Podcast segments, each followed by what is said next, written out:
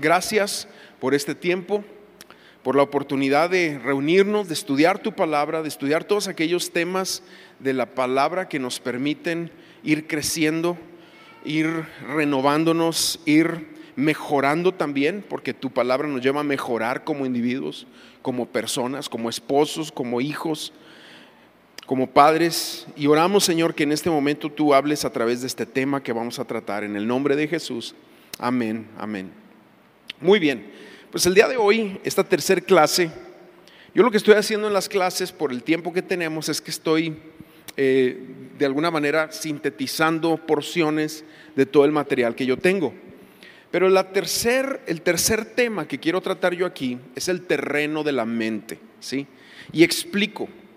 La semana pasada, el miércoles pasado, hablábamos de las armas espirituales, armas de ofensa y armadura espiritual, armas de defensa. Aunque la armadura incluye también elementos que son de ataque, como la espada, como, como el, el escudo, pero más allá de hablar de, y lo dijimos claramente la semana pasada, tú tienes que escuchar todos los estudios, no es algo que en forma de amuleto tú te pones, sino son palabras bíblicas cargadas de revelación, como salvación, como verdad, como justicia, como, bueno, todo lo que comprende la armadura que las tenemos que aplicar a nuestras vidas, ¿sí? Tenemos que aplicarlas a nuestras vidas.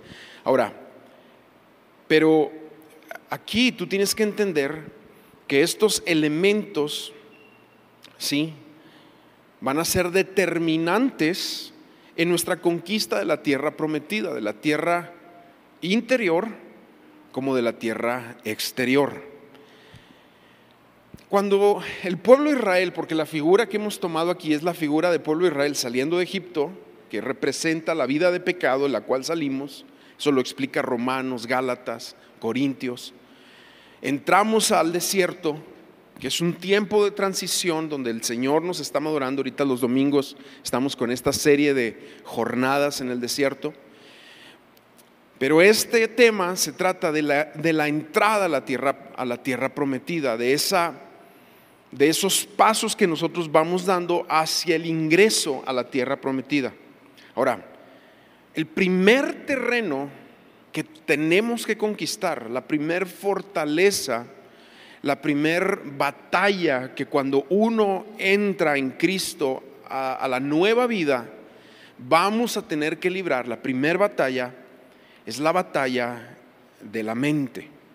Es el, terreno de la mente, es el terreno por conquistar en nuestras vidas.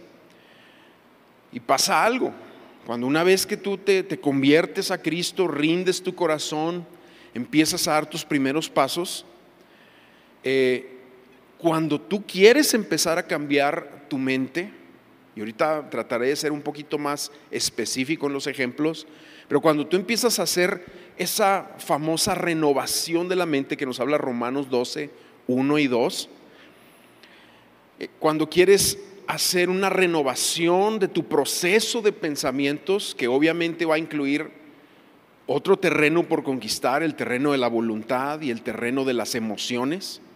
Pero el primero es la mente, porque si no conquistas el terreno de la mente, las emociones no van a cambiar y la voluntad no va a cambiar. Por lo tanto, es lo primero que se tiene que conquistar, pero al momento que tú tomes esa decisión, es cuando el enemigo, cuando Satanás se va a levantar en contra tuya para tratar de llevarte a la mente perdida que teníamos antes de Cristo.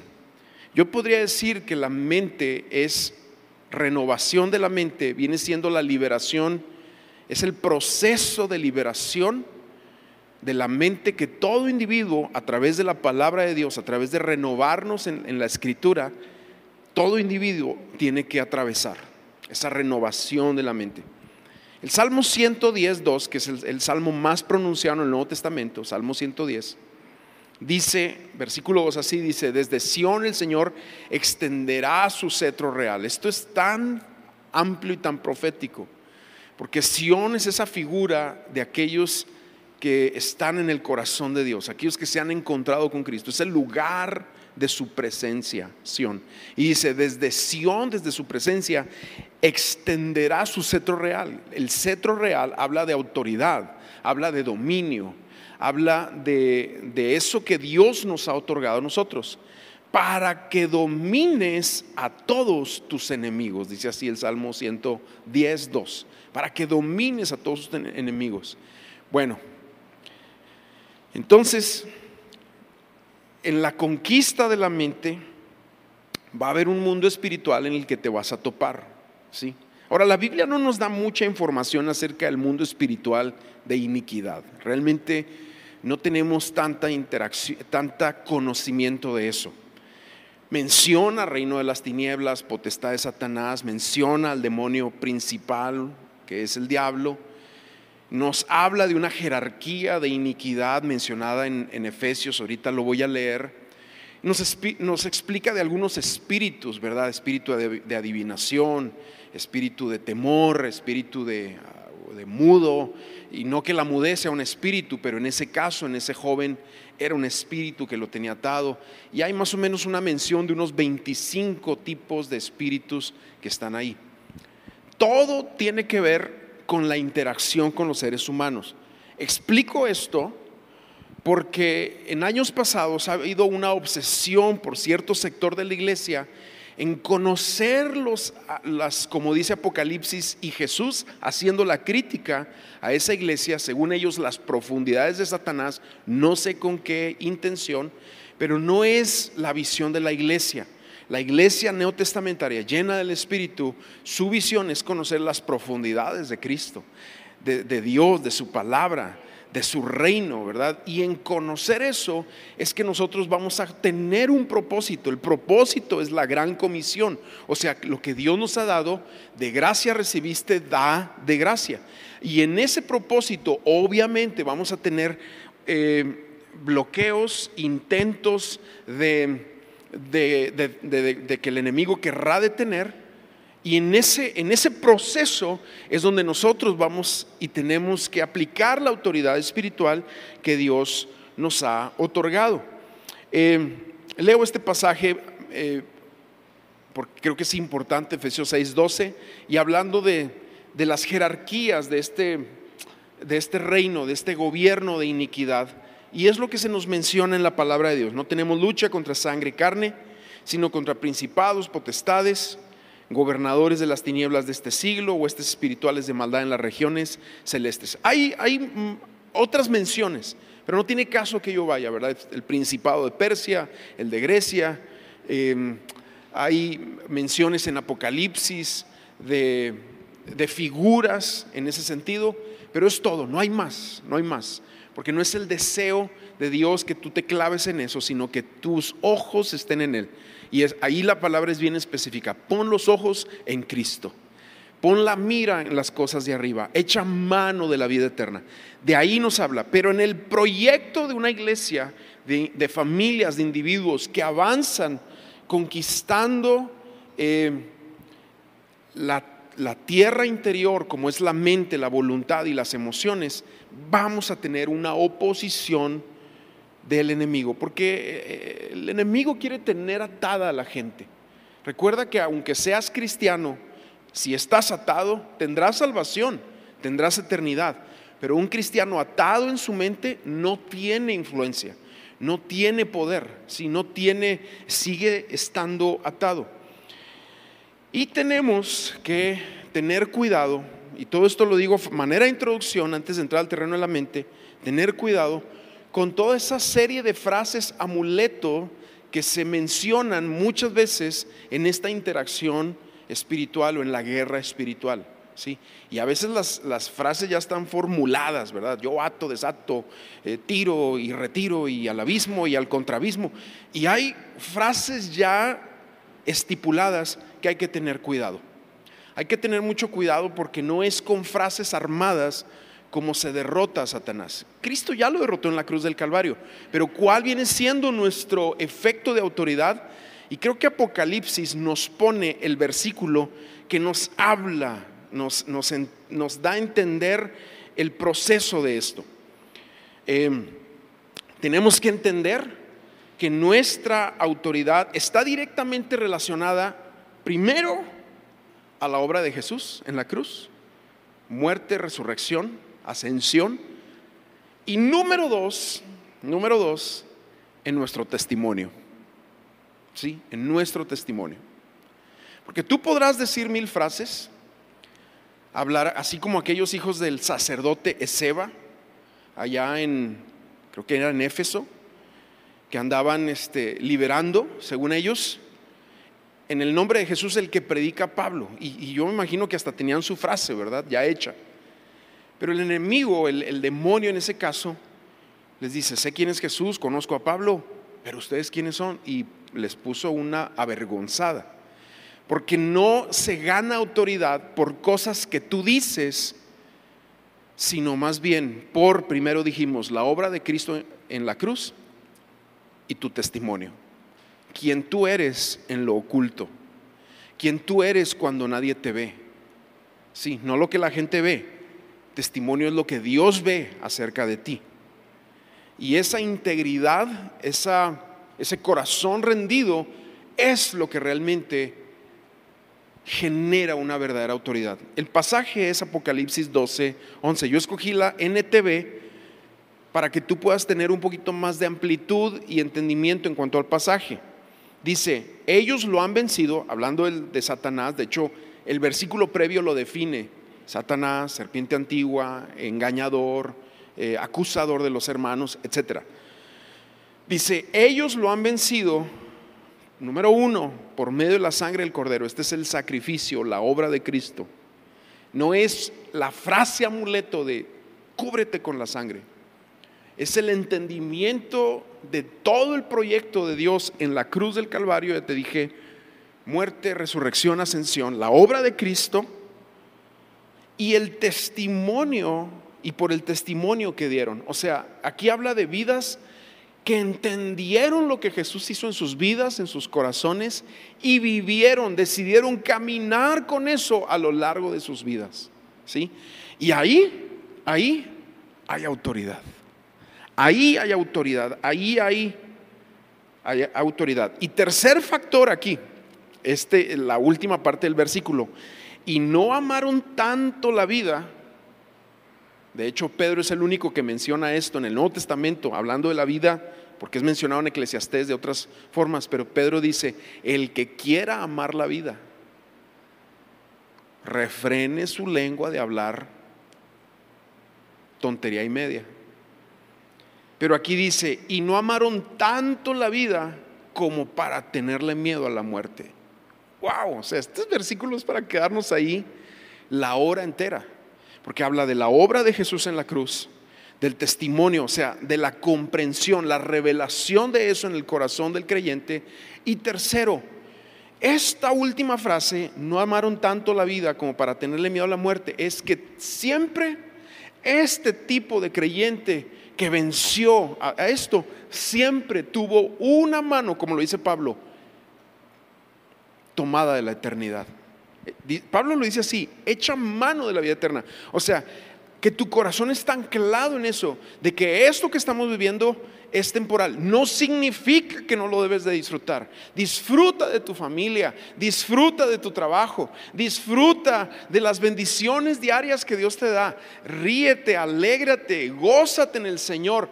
Todo eso lo tenemos que disfrutar, pero en el corazón de los creyentes siempre hay como un gancho que tiene su vida conectada una conexión con lo eterno, con lo eterno, sabiendo que esto es temporal. Y eso te permite ver la vida desde... Esta es otra cosmovisión de vida, lo que, dice este pasaje aquí.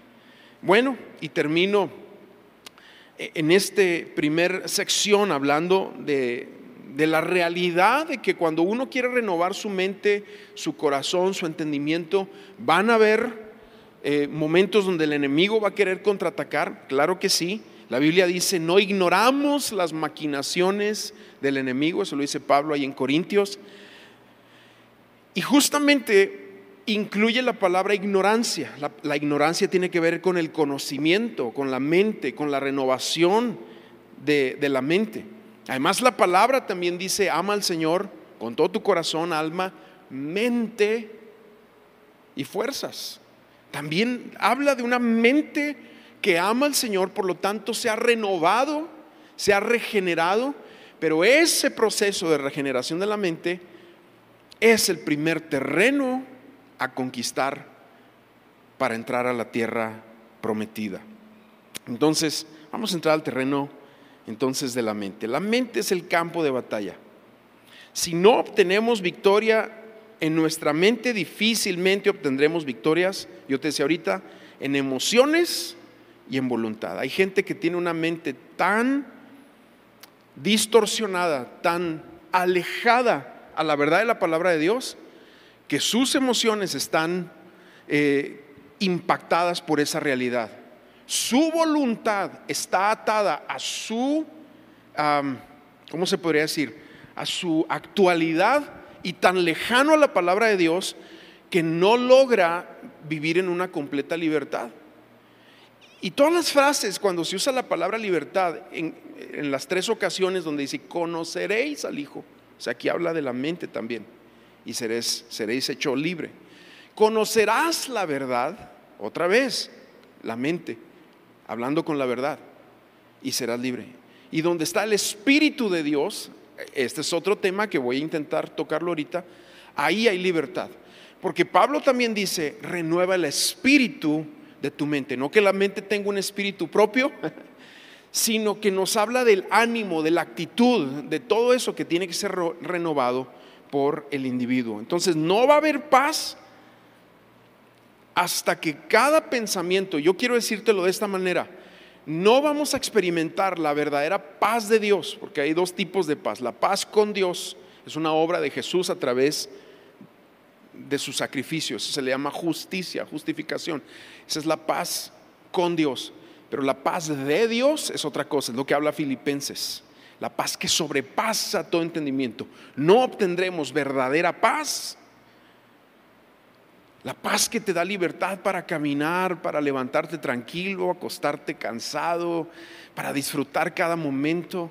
Esa paz no la tendremos hasta que cada proceso de pensamiento, y, yo uso esta palabra proceso porque muchas veces es ahí donde está la desconexión con la Biblia, con lo eterno.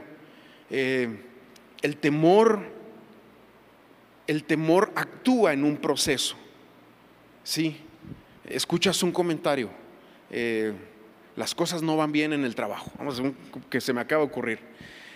El proceso de pensamiento es el problema.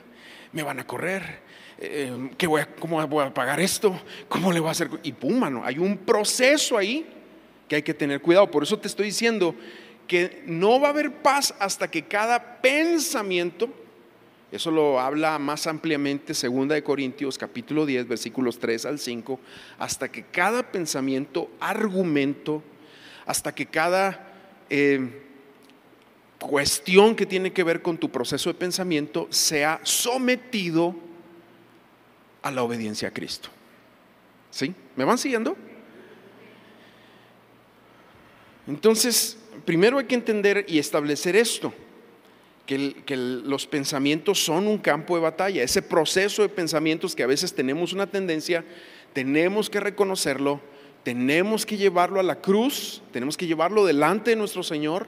Ese proceso de pensamientos que a veces tenemos, me voy a quedar sola, eh, eh, no voy a poder tener hijos, ah, eh, mil cosas que a veces infundados en imaginaciones, en temor, en, en X o Y cosa, impactan nuestras emociones, impactan nuestra voluntad y nos, nos, nos atan, nos cautivan a tal grado que no vivimos en la libertad. Nunca la voy a hacer, nunca voy a encontrar un trabajo, nunca voy a poder esto. Eh, y, ya usamos muchos nunca, siempre, y hay que tener mucho cuidado ahí. Pero bueno, formas en que se, se entrega al enemigo la mente o el terreno de la mente, formas en la que influencia ahí. Quiero leer ahí un par de versículos hablando de algo. Cuando la mente no se renueva, la mente la tenemos que renovar. Diariamente. Romanos 12.2 es un pasaje clásico. No te conformes a este mundo, ¿sí? sino renuévate en tus pensamientos a través de una relación diaria con Dios. De eso habla. Renuévate en el entendimiento. Porque la mente que no se renueva continúa bajo la opresión de la oscuridad. Fíjate cómo lo dice 2 Corintios 4:4. El Dios de este mundo ha cegado la mente de los incrédulos. Claro, cuando una persona pone su fe en Cristo y, Dios le empieza a hablar, ya deja de ser incrédulo, ha puesto su fe en Cristo. Pero la mente se tiene que renovar, no se renueva automáticamente. ¿Sí? Y es el primer aspecto que se tiene que renovar. Dice, para que no vean la luz del glorioso Evangelio de Cristo, la cual es la imagen de Dios. Capítulo anterior, versículo 14 de 2 de Corintios, dice, sin embargo, en el 3.14, la mente de ellos se embotó, de modo que hasta el día de hoy tienen puesto el mismo velo al, leer el antiguo pacto. El velo no les ha sido quitado porque solo se quita en Cristo. O sea, lo que la palabra nos está diciendo es que cuando nosotros entramos a Cristo, hay un velo que es quitado de nuestro entendimiento y podemos ver eh, la gloria del Evangelio, podemos ver la renovación que hay en nosotros, pero tiene que haber esa renovación. Nosotros tenemos que desear renovar la mente a través de lo que hay en su palabra. Efesios 2.3, otro pasaje, dice, entre los cuales también todos nosotros vivimos en otro tiempo, en los deseos de nuestra carne, haciendo la voluntad de la carne y de los pensamientos, y éramos por naturaleza hijos de ira, lo mismo que los demás. De hecho, aquí Pablo, en el contexto de lo que está hablando a la iglesia de Éfeso, les está hablando de ese cambio de mente, de ese cambio interno que tiene que suceder. Entonces, una mente que no ha sido renovada va a continuar en una oscuridad, ¿sí? Segundo tema que en cuanto a cómo entregamos el terreno de la mente al enemigo es que es una mente carnal o, una mente que habita en la carne también tiene que ser renovada. déjamelo el pasaje y lo explico algo. Romanos 8:6 dice, por lo tanto, permitir que la naturaleza pecaminosa les controle la mente lleva a la muerte. Otra vez, Pablo hablando a una iglesia, a cristianos. Permitir que la naturaleza pecaminosa les controle la mente lleva a la muerte, pero permitir que el espíritu les controle la mente lleva a la vida y a la paz. Ok, quisiéramos, ojalá y así fuera, ¿verdad? Pero cuando tú creces en Cristo, en la iglesia, pues obviamente yo consideraría muchas veces que hay menos, menos cosas que renovar cuando una, que cuando una persona ha pasado por tremendos procesos en su vida de entregar áreas al enemigo, a Satanás, etc. Pongo un ejemplo.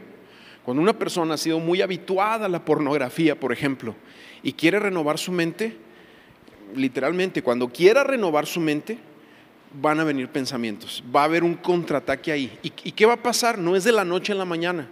Por eso muchas veces cuando las personas que han atravesado por, este pecado, se han entregado profunda, ampliamente a este pecado, batallan mucho para ver el proceso, porque es una cuestión donde uno tiene que ir soltando, soltando poco a poco y confiando que Dios está haciendo la obra. Yo te puse la pornografía, pero ¿qué tal de pensamientos de rechazo? ¿Qué, qué tal de pensamientos de temor? ¿Qué tal de pensamientos de, falta de, dignidad en la vida, en la persona, en el, individuo? Todo ese tipo de pensamientos que han ganado terreno en la mente, que se han hecho una fortaleza. Pablo lo habla ampliamente ahí en, ya lo mencioné el pasaje. Dice, aunque andamos en la carne, no militamos según la carne pues las armas de nuestra milicia no son carnales, sino poderosas en Dios para la destrucción de fortalezas, derribando todo argumento, altivez y todo pensamiento que va en contra del conocimiento de Cristo. ¿Te fijas? Son muchas palabras que la Biblia usa para definir lo que sucede cuando la mente se atora en la carnalidad y no puede ser liberada. pensamientos de soberbia, es que yo me las puedo, es que tú no me vas a hablar así. Y no tengo el tiempo para explicarte toda la serie de procesos que muchas veces fueron heredados o patrones de vida que tuviste, o eso fue lo que te enseñaron desde chico. Usted, usted primero, y usted no se deje, y usted no importa, pero no importa quién se lleve entre las patas, mi hijo, pero usted adelante. O a lo mejor te hablaron con palabras de eres un burro, eres un idiota, eres un baboso, eres un inútil, o estás fea, estás gorda, estás horrible, no la vas a hacer, nadie se va a Y esas cosas muchas veces el enemigo, que lo hablaremos más adelante, entre más pequeño lo... lo eh,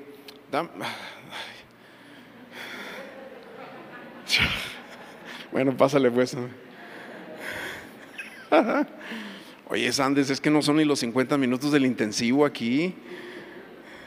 Pero bueno, cuando el enemigo logra desde niños penetrar en la mente y el corazón, distorsionando la realidad lejana a la palabra de Dios, más la mente va a batallar en tomar, eh, en, en rendirse a Dios.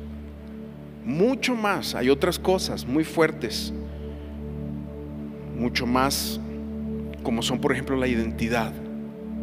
Cuando por alguna situación la identidad es trastornada por un suceso, por un evento, a veces son cosas que se, como aquel gigante del Antiguo Testamento que tenía seis dedos en cada mano, su, su garra es muy fuerte. ¿Y qué se requiere ahí? Se requiere el poder de Dios, obviamente, pero también se, requiere un proceso disciplinado de liberación de la mente. A través de la meditación en la palabra, del conocimiento de Dios, de ver sus atributos, de observar quién es Dios.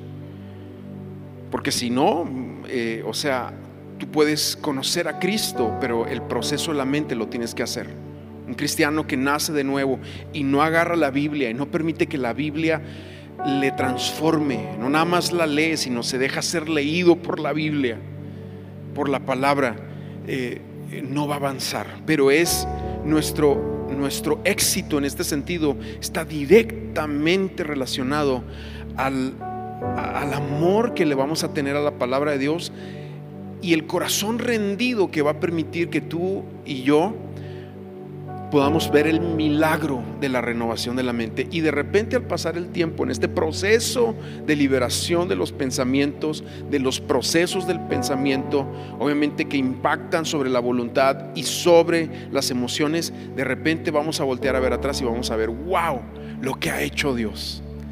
Cómo me ha transformado, cómo ya no son tan recurrentes los pensamientos de inseguridad, de rechazo, de temor o de actividad pecaminosa que se hizo en el, en el pasado. La Biblia siempre maneja, de hecho ahora que vino el pastor Roberto González, él compartió de esto cuando estuvimos con los servidores, pero la Biblia siempre maneja, no creo que lo compartió el domingo, el concepto de, de llenura.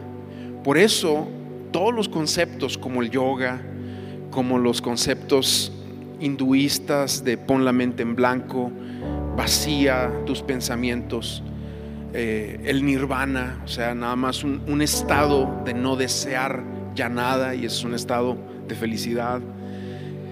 Por eso todo ese tipo de cosas que terminan siendo algo realmente diabólico va en contra de la palabra de Dios, porque la palabra nos dice que sí estamos nosotros vacíos, pero la palabra siempre nos habla del concepto de llenarnos, de llenarnos, de llenarnos, de llenarnos y dar. Y cuando cuando nuestra copa está rebosando y se entrega y luego Dios la vuelve a llenar. De hecho, el mismo ejemplo lo pone Apocalipsis, dice, eh, las copas están llenas de incienso con, con lo que Dios pone, pero también con las oraciones de la iglesia y están listas para ser derramadas en respuesta. Eh, habría mucho que decir ahí, ¿verdad? Quisiera tener horas para clavarnos en esto, pero pero es, una realidad. Llénate de Dios, llénate de la palabra. Y claro, van a venir conceptos como, eh, ya, ya, te estás haciendo un fanático, estás leyendo mucho la Biblia, estás yendo mucho a la iglesia, pero es que tú sabes que tú tienes una necesidad de ser llenado en tu mente por Dios, ¿sí? Y, hay que hacerlo, hay hay que llenarnos de Dios. Segundo punto aquí es que, y lo hemos dicho anteriormente, la estrategia de Satanás en cuanto a la mente va a ser en dos vías, con engaños, porque él es el padre de mentira, con mentiras, con engaños, y su segunda arma en este sentido de la mente va a ser la pasividad, la pasividad de la mente. Pensamientos engañosos son pensamientos de religiosidad. La religiosidad es lo que yo puedo hacer para que Dios me acepte, para que Dios me quiera, para que Dios me, tenga como digno. ¿Qué puedo hacer yo? Eso te lleva, el espíritu religioso después se convierte en un espíritu de fanatismo. Y el fanatismo es Ahora, lo que estoy dispuesto a hacer por ese pensamiento establecido a mí, aunque sea de error, para satisfacer o llegar a Dios. Ese es el pensamiento, por ejemplo, del Islam, en, el extremo, obviamente, no, no estoy generalizando, pero en el extremo del conservadurismo eh, islámico es eso, ¿verdad? Mata infieles para ser aceptado y tener una eternidad en su concepto de eternidad, etc. Habría mucho que decir ahí. Pero conceptos equivocados de la verdad. De hecho, yo le recomiendo leer algo de A.W. Tozer, especialmente lo que él escribe en cuanto a atributos de Dios. El conocimiento del Dios Santo se llama su libro eh, de donde se desprende ese estudio, donde define a Dios. Pero él hace un comentario ahí sumamente importante porque A.W. Tozer habla ampliamente de que si nuestros conceptos acerca de Dios están distorsionados, hemos formado un ídolo en nuestra mente, no quien Dios es. Habría mucho que decir. Tú tienes que meditar lo que estoy hablando y ojalá puedas volver a escuchar esta, esta plática. Pero conceptos equivocados de la verdad tienen que ver con engaño, sí, con engaño. Este, por ejemplo, no sé, anteriormente mucha de la iglesia pentecostal pensaba de que no debemos de tener una mente, no, en el sentido que no debemos de tener una mente, sino que era muy, eh, no estudiaba la iglesia anteriormente, era, no le gustaba estudiar, era puro alabar y alabar y aleluya hermano y una mirada de fe y una mirada y nos se clavó la iglesia por un tiempo ahí. Pero Dios está llamando a entender este concepto de que amar a Dios con la mente es no llenarnos de una cabezota que sabe muchas cosas, sino conocerla a Dios en la medida que Él se da a revelar a través de su palabra de Dios, pero también tener un corazón humilde para que nunca nuestro conocimiento de Dios nos limite de servir al prójimo, ¿sí? Porque ahí es donde se expresa realmente que estamos amando a Dios también con la mente. Pero eh, la verdad de Cristo, y tengo que decirte esto, no se posee automáticamente. Vaya, sígueme aquí por los últimos minutos. Cuando uno está en el proceso de renovación de la mente y la palabra de Dios está empezando a trabajar en nosotros, no es un proceso automático. Primero, la mente tiene que ser renovada, ya leímos pasajes acerca de esto. Segundo, la palabra de Dios tiene que morar en ti. Y tercero, tenemos que ser tenemos que aprender a ser dirigidos por el Espíritu Santo. Cuando, cuando esto está en orden, entonces hay un pasaje en el Salmos que dice, la suma de tus palabras es verdad. Porque es ahí donde nosotros, en, en conocer la palabra y en relacionar la palabra, vamos obteniendo esta libertad también. Vamos obteniendo esta, vaya, este espíritu que se va renovando. Pero cuando la verdad no está balanceada con otras verdades, se convierte en un error porque entonces se, toma de una forma fanática. Por eso la suma de sus palabras es verdad. Por eso cuando me preguntan, oye, ¿tú qué piensas de este tema? O que tú piensas de aquel, de aquel otro tema. Bueno, hay cosas que yo no tengo muy definidas en el corazón porque no están del todo claras en la palabra de Dios y hay que ver el, el concepto correcto de la palabra de Dios. Pero sí hay, hay eh, escrituras que tienen que estar muy bien balanceadas en Dios y en su palabra. ¿sí? Si no, vamos a llegar al error. Vamos a tener engaños acerca de quién es Dios. ¿sí? Dios es malo, Dios me va a castigar, Diosito. Si, si has escuchado conceptos así, son conceptos erróneos en cuanto a Dios porque no hay conocimiento de la palabra de Dios. O conceptos erróneos en cuanto a ti mismo. Y conceptos erróneos en cuanto a ti mismo te puede llevar a tomar malas decisiones. ¿Sí? Malas decisiones. Me acuerdo una vez llegó una persona, un señor, y es que siento que Dios me está llamando y que tengo que aventarme a vivir por fe. Ok, espérate, pero ¿y luego de qué vas a vivir o cómo le vas a hacer? Y ahí, vaya que soy pastor, ¿verdad? ¿Cómo le vas a hacer? Porque a veces ese tipo de conceptos, o, me voy para allá y hago esto, o, em, o Dios me dijo que me casara con esa persona, y de repente saca la iglesia, generalizando, conceptos de ese tipo que no tienen que ver con un concepto correcto de la palabra de Dios. Por lo tanto, por eso es tan importante esta renovación de la mente. Entonces, la estrategia de Satanás es a través del engaño, y yo te decía ahorita también es a través de la pasividad, la pasividad. La pasividad es, primera de Pedro, primera de Pedro, aquí lo apunté el pasaje, 1.13, dice, y lo estoy leyendo de la Reina Valera contemporánea, dice, y este es el versículo que escogimos para lema de la escuela, Dice, por lo tanto, preparen su mente para la acción. Por eso el concepto de una mente vacía, puntos blancos, limpia la mente, no es bíblico. Y yo no diría no, nada más no es bíblico, es completamente diabólico e infernal. Porque la Biblia habla lo contrario. Aquí dice, prepara tu mente para la acción. Estén atentos y pongan toda su esperanza en la gracia que reciben cuando Jesucristo sea manifestado el versículo originalmente como te lo aprendiste tú posiblemente y como lo aprendí yo en la Reina Valera 60 dice, ciñe los lomos de ceñid los lomos de vuestro entendimiento. ¿De qué habla ahí? También, bueno, en otra ocasión, pero el otro apóstol Pablo dice el yelmo de la salvación, o sea, te habla de una mente que está no, no habla de actividad, sino de una mente que está con un objetivo y el objetivo es Cristo, su palabra, el Espíritu, el Señor.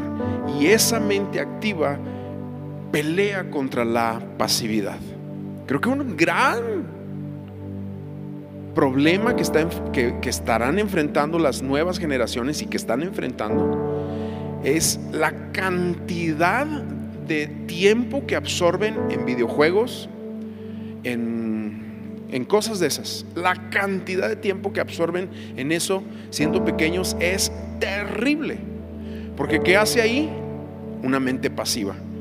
Y esto es algo que te lo puede decir un médico. ¿Cómo se refleja la mente pasiva? Pues preocupación, rechazo, miedo, eh, insomnio, en algunos casos, exceso de sueño en otros casos, niños eh, Parece que nada más hablan el puro, este, las puras vocales. Hijo, ah, ven, eh, es toda su comunicación.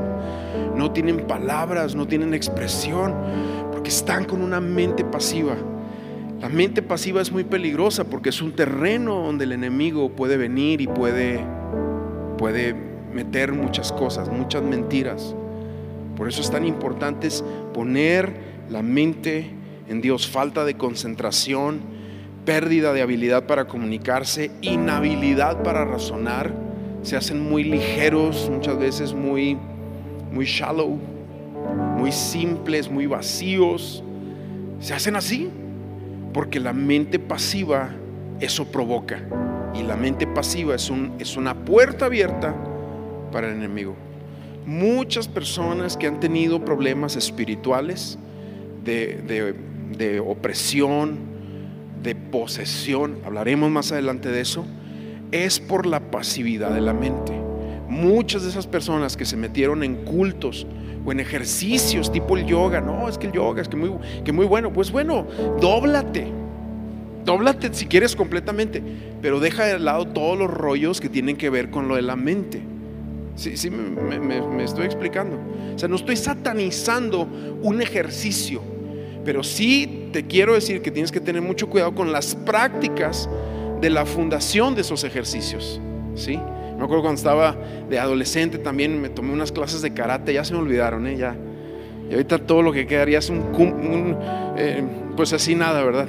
Pero yo me acuerdo que, que, de repente eran, llega media hora antes porque vamos a meditar y todo eso. Y yo empezaba ya a caminar con Cristo y decía, pero ¿cómo? Y aunque había no muchas cosas que entendía, el Espíritu mismo te dice, espérate, no es por ahí, hay que tener cuidado. Bueno,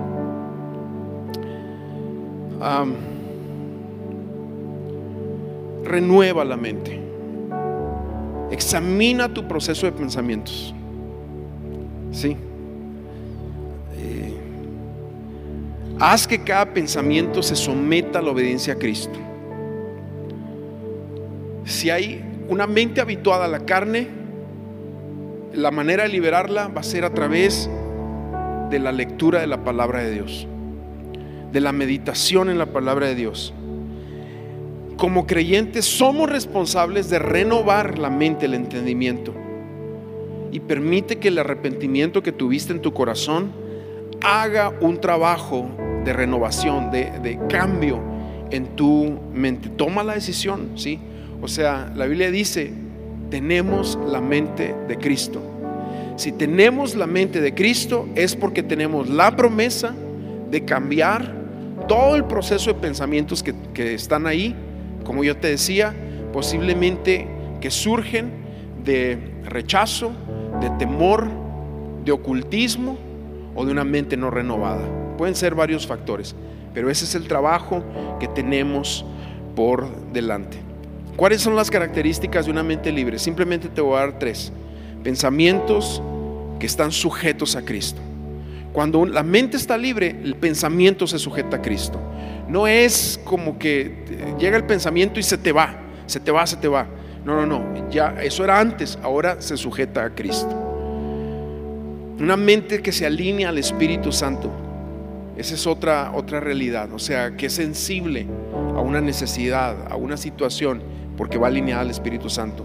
Y la, la mente libre se va a manifestar en que puede concentrarse, puede, puede percibir las cosas de Dios, puede recordar, puede comprender aún versículos, ahí hay un, un pensamiento.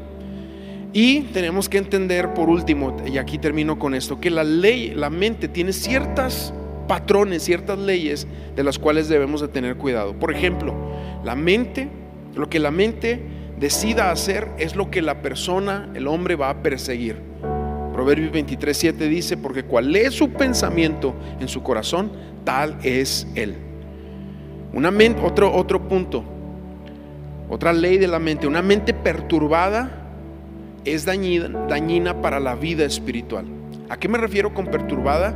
Todo lo que acabamos de mencionar ahorita, cuando hay tantas cosas que no se han renovado, necesitan someterse a la obediencia a Cristo para que esa perturbación, perturbación es una mezcla de confusión con temor, diría yo, sí, que genera toda esta pérdida. Eh, Isaías 26, 3 dice, tú guardarás en completa paz aquel cuyo pensamiento en ti persevera. ¿Te fijas? La Biblia nos habla de un ejercicio de seguir a Dios, seguir su palabra a través de nuestros pensamientos. Dice, porque en ti ha confiado. Filipenses 4 dice, por nada estéis afanosos, si no sean conocidas vuestras peticiones delante de Dios en toda oración y ruego, con acción de gracias, y la paz de Dios, que sobrepasa todo entendimiento, guardará vuestros pensamientos y vuestros corazones en Cristo Jesús, etcétera. Bueno, siguiente versículo. Por lo demás, hermanos, todo lo que es verdadero, todo lo honesto, todo lo justo, todo lo puro, todo lo amable, todo lo que es de buen hombre, si hay virtud alguna digno de alabanza, en esto pensad. Yo le digo a los alumnos del, del intensivo, la mente no tiene democracia en Cristo. Cuando no estábamos en Cristo, sí, pensábamos lo que queríamos, pero en Cristo ya, ya no hay democracia mental. Y no, entiende lo que te quiero decir. La Biblia nos dice, en esto piensa, en esto. Porque si no concentras el foco de tu pensamiento en la palabra, en lo que es digno, en lo que es digno de alabanza, en esto, la, la mente agarra monte y se va hacia otros pensamientos que terminan no glorificando a Cristo.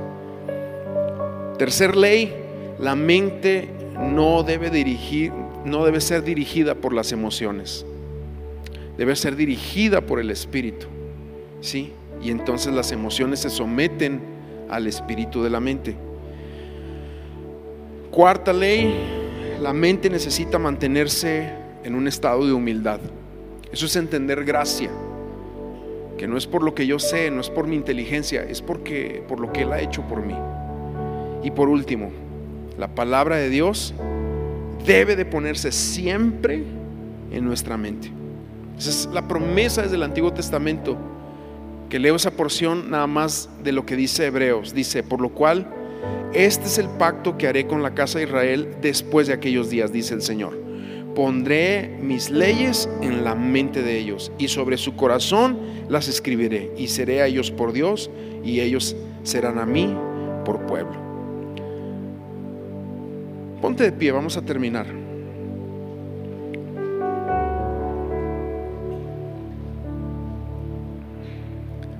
Hay mucho que decir, ¿verdad? Yo simplemente estoy dando así como una embetunada a, toda la profundidad que se tendría que hablar aquí. Pero a lo mejor tú estás aquí o a alguien le va a tocar escuchar esta plática ya en el YouTube. Pero tú sabes la mente que tú tienes. Tú sabes la mente que tú tienes. Tú sabes de lo que tu mente es capaz de pensar, hasta dónde es capaz de irse. Muchos de ustedes se han metido en problemas por cosas que traen en su mente y luego las dicen, por cosas que traen en su mente y luego las sienten y otros son impactados, por cosas que traen en su mente y, y luego hieres a alguien, etcétera. Y ahorita hablábamos de la necesidad de llevar la mente, de someter la mente, de decir, Señor, ya basta, o sea, yo ya no quiero estar en este problema continuo de estar pensando así. Y creo que ahorita podemos hacer eso, podemos orar y podemos rendir eso a Cristo. ¿Está bien? Así que donde estás, inclina tu rostro y tú empieza a orar porque tú sabes, creo que si el Espíritu Santo te está hablando, es porque tú tienes que llevar esto delante del Señor. Y ahí en el altar de tus ojos cerrados, dile Señor, que mi mente sea sometida a Cristo. Todo proceso de pensamiento que tiene que ver con rechazo, con temor, con amargura, con errores que, de otros que impactaron mi vida, con palabras hostiles, aún obscenas que se hablaron sobre mí. Señor, todo proceso de pensamiento que tiene que ver con, con baja autoestima, todo proceso de pensamiento que tiene que ver con aquello, Señor, que el enemigo desde pequeño me, me trató de influenciar, con cosas que a lo mejor tú como víctima pasaron a tu vida. Todo, Señor, eso, todo lo pongo delante de ti. Y no nada más, iglesia, esto, sino que escucha lo siguiente. Todo eso ya Jesús lo llevó en la cruz. Todo eso ya quedó cubierto con su sangre preciosa. Todo pensamiento de orgullo, todo pensamiento de altivez, todo pensamiento de, que tú eres mejor, todo eso, Señor, es sometido. Todo pensamiento religioso de qué cosas tienes que hacer para ganarte el amor de Dios, sean sometidos a la obediencia a Cristo. No hay nada que podamos hacer para ganarnos su amor. Él nos ha escogido y nos ama de pura gracia. Esa es su realidad.